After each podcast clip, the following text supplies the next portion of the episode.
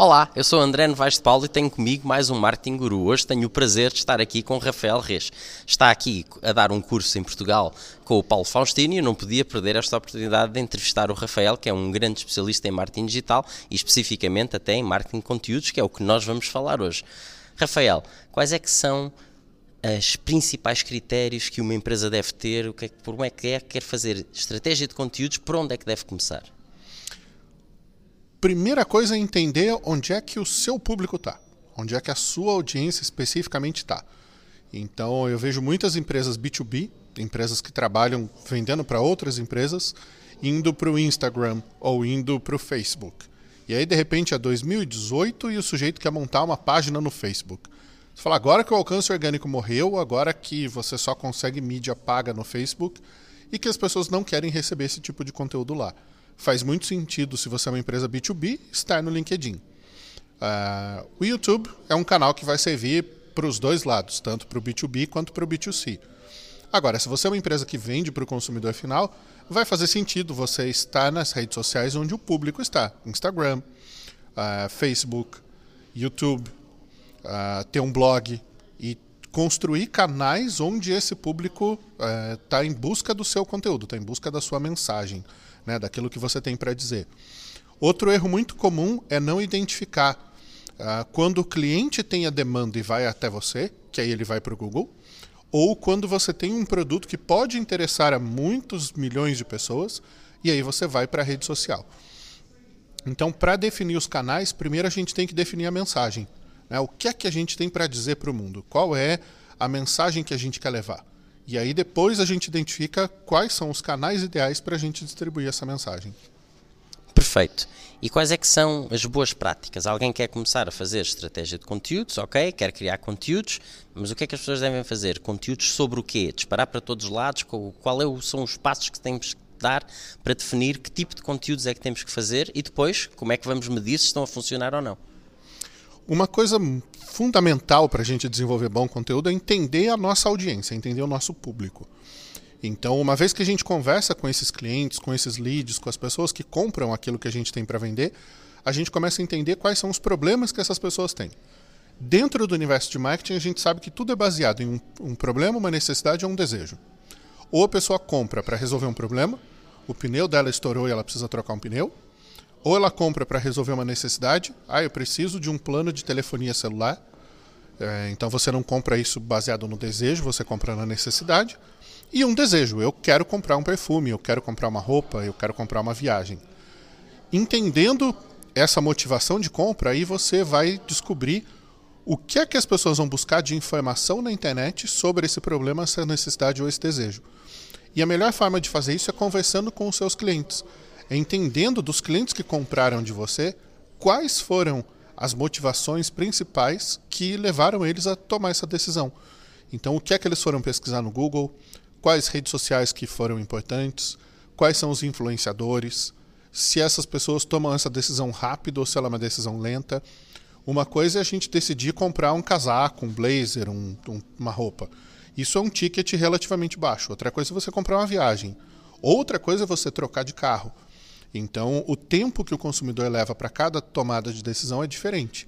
E aí a gente vai modelar um funil e entregar conteúdos diferentes para esse cliente a cada etapa desse funil. É, o, a razão principal disso tudo é dialogar com esse consumidor. É isso que muda no, no mundo digital. Né? A gente não está só no discurso de venda, a gente está num diálogo de construção com esse cliente. Fantástico, porque eu noto muitas vezes que não se percebe qual é que é realmente marketing conteúdos, as pessoas percebem que têm que fazer conteúdos, mas têm dificuldade em fazer a passagem, que não está dentro, tão dentro destes assuntos, em fazer a passagem de, ok, marketing conteúdos para venda. Como é que depois o marketing conteúdos vai ajudar a converter? Estamos focados nos problemas, ok, mas pegando nessa questão do funil, como é que depois vai ajudar a levar à compra do produto finalmente? É uma mudança de perspectiva daquilo que a gente sempre viu no marketing Uh, o marketing sempre foi uma, uh, um, um, meio empresarial em que a gente discursa para os nossos clientes. A gente diz para eles como é que eles têm que decidir. Hoje, nos meios digitais, o que a gente faz é ajudar o cliente a tomar uma boa decisão. Então, a gente vai mostrar para ele onde é que esse produto se diferencia, Por que, que outras pessoas escolheram esse produto, ou esse serviço, ou essa solução? Como é que a gente vai tornar a vida dele melhor, ele tendo adotado uh, essa, esse produto ou esse serviço que a gente vende? Isso é uma construção. No momento em que esse cliente estiver pronto para tomar a decisão dele, é natural que essa decisão ocorra por uma marca que ajudou no processo de tomada de decisão. Então, o consumidor de hoje valoriza transparência, ele valoriza credibilidade, ele valoriza boa reputação, ele valoriza marcas verdes, ele valoriza respeito ao bolso dele. Então, se alguém cobra caro demais, a ponto de não justificar aquele produto ou serviço, ou se cobra barato demais, a ponto do produto quebrar e não funcionar e não ter suporte, não ter manutenção, o consumidor desconfia. Né? Ele não quer mais o papel de consumidor, ele não quer só consumir, ele quer construir isso junto com a empresa. Então, a hora que a gente desenvolve esse conteúdo na internet cria esse relacionamento, a venda é uma consequência natural. É lógico que existem uh, ferramentas para a gente acelerar esse processo. Existe o call to action, existe o lead scoring, uh, existe o relacionamento através do chat, dos canais de atendimento, uh, e existe a própria propaganda para clientes segmentados que a gente entende que estão no momento de decisão de compra. Então esse cara já leu um e-book, já assistiu o vídeo, já participou, já viu meu blog, já ouviu um podcast. E aí você entende que ele já está qualificado. Aí você faz uma oferta de venda para ele, conjugando mídia e conteúdo. Então esses dois mundos coexistem. Né? O, o erro de muitos profissionais de marketing é ser, uh, digamos assim, idealista demais e fazer só conteúdo ou fazer só mídia. O mundo perfeito está em juntar essas duas coisas. E isso leva exatamente à pergunta que eu ia fazer agora. Que fazemos os conteúdos, investimos em fazer os conteúdos, que é um investimento que implica muita coisa, não é? Uhum. Nem que seja só tempo, seja o próprio. Como é que nós fazemos depois para disseminar esses conteúdos, para fazer com que eles tenham um alcance maior? A gente vai usar basicamente uh, um conjunto de canais no, no mundo digital.